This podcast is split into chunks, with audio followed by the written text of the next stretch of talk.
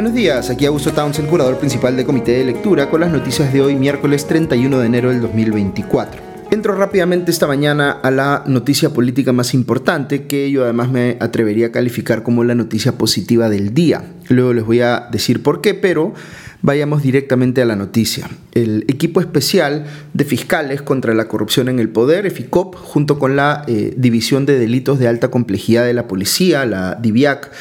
eh, realizaron un operativo en la madrugada del lunes para martes que llevó a la captura de varios exfuncionarios del Ministerio de Transportes en la época en la que eh, Martín Vizcarra era presidente de la República por estar implicados, según la Fiscalía, todos, incluido Vizcarra, en una eh, organización criminal que lideraba el expresidente a la que se le ha puesto el nombre de, entre comillas, los intocables de la corrupción. Esta organización presuntamente criminal, se dedicó a, eh, a mañar licitaciones y a cobrar eh, sobornos eh, por ello, principalmente en obras relacionadas o adjudicadas por Provías Descentralizado, que es una entidad adscrita al Ministerio de Transportes. Todo esto entre marzo del 2018 y noviembre del 2020. Es decir, la Fiscalía ha logrado armar un caso contundente contra Vizcarra y los miembros de su presunta organización criminal, los intocables de la corrupción, y ha convencido al juez Jorge Chávez Tamaris eh, para desplegar este operativo que ha llevado a la captura, como les decía, de varias personas, entre ellas eh, Carlos Revilla, quien fue director de Provías descentralizado en la época de Vizcarra y casualmente seguía siendo funcionario público, entiendo que hasta ayer, con el cargo de asesor en proinversión, del cual ya ha sido eh, removido. Hay por lo menos otras cuatro personas detenidas, eh, entre exfuncionarios y eh, algunos empresarios implicados. Para situarnos un poco en el contexto, antes de seguir explicando los detalles, recordemos que en el gobierno de Pedro Castillo, Provías fue un espacio de eh, presunta corrupción durante la gestión de Juan Silva en el Ministerio de Transportes y con la intervención de los sobrinos de Pedro Castillo, de Samir Villaverde y otros personajes. Pues bien, lo que estamos viendo aquí es que antes de Castillo, Vizcarra estaba haciendo algo muy eh, similar en apariencia en ese mismo ministerio. ¿Y quienes operaban esta presunta organización criminal con Vizcarra? Pues eh, sus lugartenientes, según señala la fiscalía, eran Edmer Trujillo, quien se quedó como ministro de Transportes sucediendo a Vizcarra en ese cargo, eh, cuando éste asumió la presidencia tras la renuncia de Pedro Pablo Kuczynski. Y luego y, eh, la segunda persona, digamos, era eh, César Extremadoiro, quien era viceministro de Transportes. Debajo de ellos, en la organización, estaban el mencionado director de Provías descentralizado, Carlos Revilla, otros funcionarios como Hugo Misat Trabuco, amigo personal de Vizcarra y asesor de Provías, Alcides Villafuerte, que era gerente de obras en esa entidad, y eh, Elizabeth eh, Ugarte, también eh, ejecutiva, digamos, de Provías Descentralizado, y además otras siete personas más que están incluidas en este organigrama que ha presentado la Fiscalía. Según un colaborador eficaz, Villafuerte, quien también ha sido detenido, era el que supuestamente le pedía dinero a los empresarios, entre ellos un conocido del gobierno de Castillo como Luis Pasapera. Los proyectos que la Fiscalía identifica como materia de soborno son una obra vial de 63 millones de soles en Moquegua, precisamente, en el distrito de Mariscal Nieto, eh, otra obra de 156 millones en el distrito de Caraibamba, en Apurímac, y un puente de 54 millones entre Apurímac y Ayacucho. Al menos esos son los tres que veo citados en la cobertura eh, que ha hecho el comercio. Todo hace parecer pues que el testimonio principal que ha impulsado este operativo eh, podría ser el de la ex asistente administrativa de Vizcarra, eh, de Karen Roca, quien eh, habría asegurado eh, haber visto ella cómo Carlos Revilla le entregaba eh, maletines deportivos llenos de fajos de dinero a Vizcarra en Palacio y que ella misma, aprovechando un descuido de Vizcarra cuando fue al baño, eh, abrió, digamos, estos maletines para comprobar que efectivamente estaban llenos de billetes. También habría ingresado Revilla el dinero a Palacio en una segunda oportunidad en un portaplanos eh, según la eh, testigo, Vizcarra había pedido borrar los videos de las cámaras de seguridad de Palacio para no dejar rastro de este ingreso, eh, que se hacía además por la llamada Puerta Perú de Palacio y que no dejaba pues registro. La primera entrega de dinero se hizo, según la Fiscalía, en el 2018 y la segunda entre septiembre y octubre del 2019. Y lo que dice además la testigo es que el dinero que recibía Vizcarra de esas presuntas coimas luego lo administraba su esposa Maribel Díaz. La Fiscalía le ha caído con fuerza a Revilla, particularmente, esperando pues que éste eh, confiese respecto de Vizcarra y su involucramiento en estos casos de presunta eh, corrupción o de más información sobre lo que ocurrió en el Ministerio de Transportes durante la eh, presidencia de Vizcarra. Recordemos también que adicionalmente a esto existen otras denuncias por corrupción muy serias contra el expresidente por presuntas coimas que cobró en la adjudicación de al menos dos obras cuando fue gobernador regional de Moquegua, tiempo en el que estuvo trabajando con algunas de las mismas personas que están siendo eh, implicadas en esta organización eh, criminal eh, como Edmer Trujillo. Es decir, visto lo que se conoce ahora, parecería que Vizcarra habría pasado de cometer actos de presunta corrupción a escala regional a cometer actos de presunta corrupción a escala nacional. ¿Cómo ha reaccionado Vizcarra a todo esto? Pues ha salido, como siempre, a decir que con él no es la cosa, que su ex asistente Karen Roca está mintiendo y que lo están atacando porque, abro comillas, me sienten como un rival político de cuidado, de temer, cierro comillas, y que, entre comillas, se está usando a la fiscalía y a la justicia. Aunque hay que recordar que eh, Vizcarra está doblemente inhabilitado por el Congreso para ser candidato. Eh, recordemos también que eh, Roca, eh, la ex asistente administrativa de Vizcarra, ya había expuesto anteriormente con audios en los que se escuchaba al propio Vizcarra incluso las movidas que hizo este, por ejemplo, para favorecer indebidamente a su amigo, el músico Richard Swing, con contratos en el Ministerio de Cultura. Vizcarra quiere presentar a Roca entonces como alguien que busca hacerle daño por despecho, por no haberle dado las cosas que quería cuando eh, fue su asistente. En fin, todo esto ha generado también movimiento en el actual gobierno. El ministro de Transportes, Raúl Pérez Reyes, ha declarado en eh, reorganización a provías descentralizado. Había cuenta pues de que eh, de lo que se ha destapado de la época de Vizcarra, pero también de lo que se conoce pues de la época de Pedro Castillo. Ahora, quizá alguno de ustedes esté preguntando por qué no han arrestado a Vizcarra o a Edmer Trujillo, y la respuesta es que por haber tenido los cargos que tuvieron, son funcionarios, entre comillas, eh, aforados, como señala el comercio, es decir, no pueden ser investigados por cualquier fiscal, sino solo al más alto nivel en el Ministerio Público. Pero como les decía al inicio, la detención de los mandos medios de esta presunta organización criminal busca que estos declaren también en contra de los, eh, entre comillas, peces gordos de la organización, acogiéndose eventualmente a la colaboración eficaz o a la eh, confesión sincera. Recordemos que no solamente tienen que declarar, sino que tienen que proporcionar eh, pruebas o evidencia que demuestre que efectivamente lo que están declarando es cierto o comprobable. Ok, eh, voy a eh, enfocarme un poquito en este caso de Vizcarra eh, en el podcast de hoy y quisiera terminar con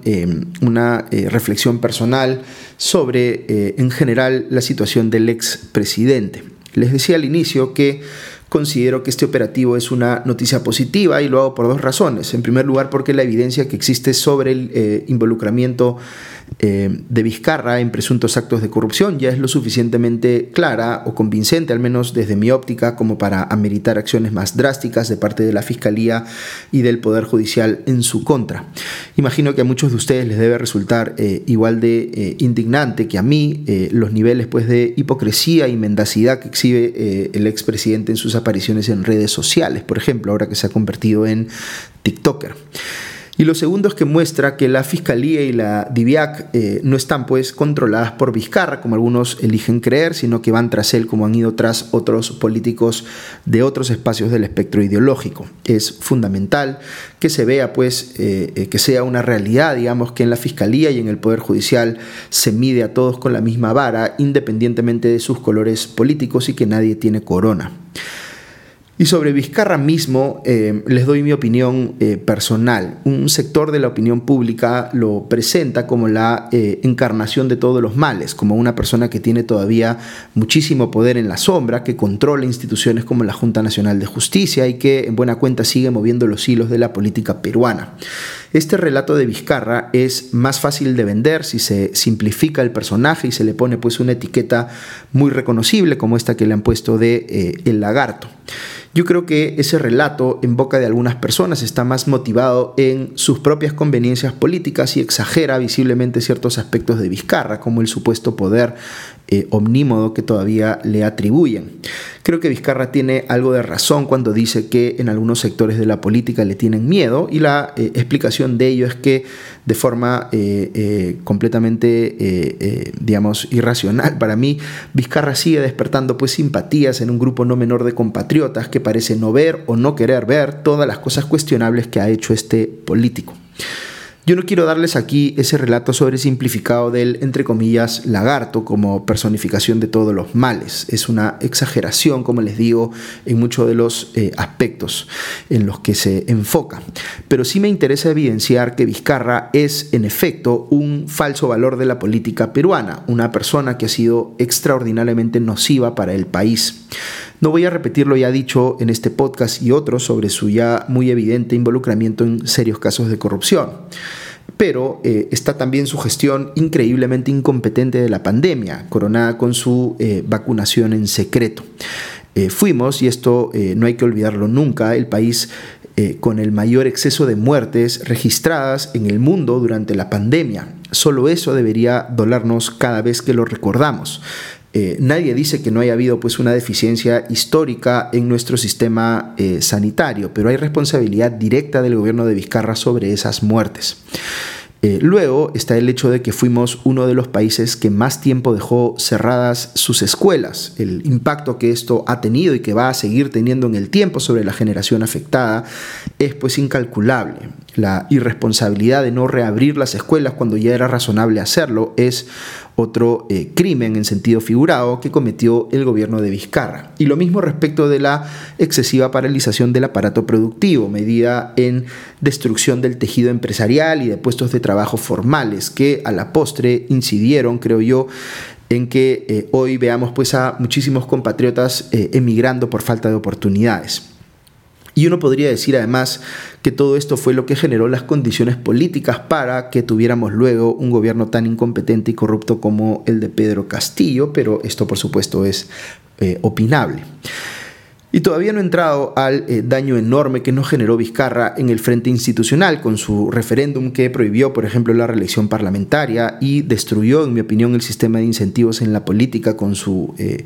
eh, estrategia pues, de supervivencia política que pasaba por inflamar el, entre comillas, que se vayan todos y destruir la imagen del Congreso ante la ciudadanía por su disolución del poder legislativo sobre la base de una doble negación de confianza que fue a mi criterio inconstitucional, no solo por la forzada figura de la, entre comillas, negación fáctica, sino porque se estaba haciendo cuestión de confianza sobre una atribución exclusiva del Congreso, como el nombramiento de los miembros del Tribunal Constitucional. Pero bueno, esas son mis opiniones sobre temas que también son legalmente discutibles. Lo que voy a decir ahora va a ser eh, tremendamente controversial con un sector de mi audiencia, eh, presumo, pero lo digo porque es una discusión que creo que es importante tener. Recuerdan que les dije al inicio que aun cuando objetivamente se puedan sustentar todos estos cuestionamientos contra Vizcarra, también uno ve personas que sobresimplifican el relato en torno a este personaje para que sea más fácil atacarlo. Pues bien, lo mismo pasa con quienes han sido circunstancialmente los rivales políticos de Vizcarra, como Keiko Fujimori. Aun cuando hay muchísimo que cuestionar también sobre Keiko Fujimori, sobre el Fujimorismo, particularmente cómo ejerció el poder cuando obtuvo más de 70 escaños en el Congreso, justo cuando perdió la elección presidencial contra eh, eh, un Kuczynski que llevaba justamente a Vizcarra en la plancha. Eh, para no ir a los cuestionamientos respecto de lo que reivindica el Fujimorismo en general, eh, sobre lo ocurrido en los 90, incluido un golpe de Estado, eh, y lo que ahora podría cuestionarse sobre cómo está actuando el Fujimorismo en el Congreso eh, actual.